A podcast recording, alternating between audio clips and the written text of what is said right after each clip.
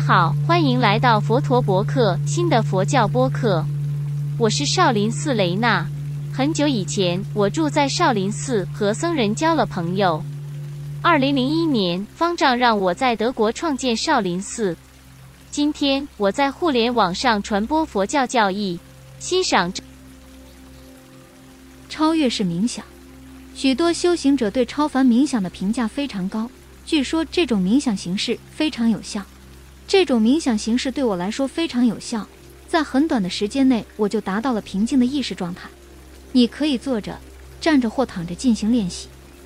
超越式冥想是印度大师马赫西马赫西约吉发明的一种方法，也受到商标法的保护。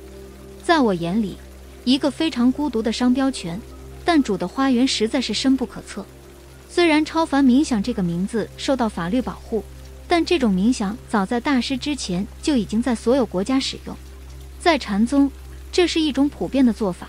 但所有佛教徒都可能在某些时候做过咒语冥想，只有名字是受保护的，冥想的形式是不受保护的。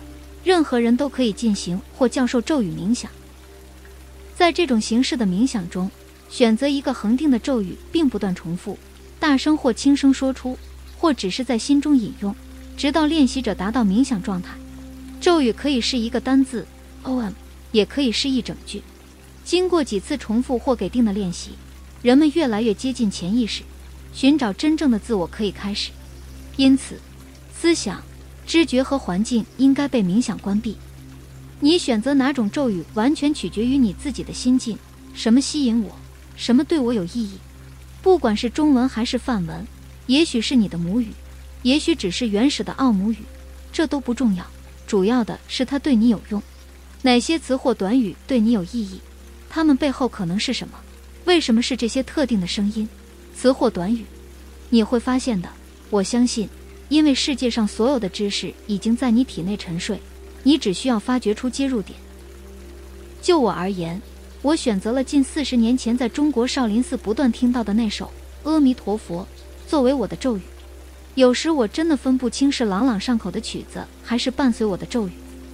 咒语冥想或超凡冥想有很大的优势，你真的可以在任何地方，公交车上、火车上或沙发上练习，在短时间内不费吹灰之力就能体验到绝对的安静，达到纯粹的意识，关闭你的思想。如果你在平台上只有一分钟的时间，或者你真的花时间进行咒语冥想。这并不重要，方法就是目标。收听播客，请点击。假设我练习屏住呼吸的冥想。佛陀，印度哲学家释迦牟尼的名誉名称，公元前五百六十年至四百八十年。你喜欢这一集吗？也请访问我的德语网站，该网站配备了翻译器，你可以在播客描述中找到地址。直到明天。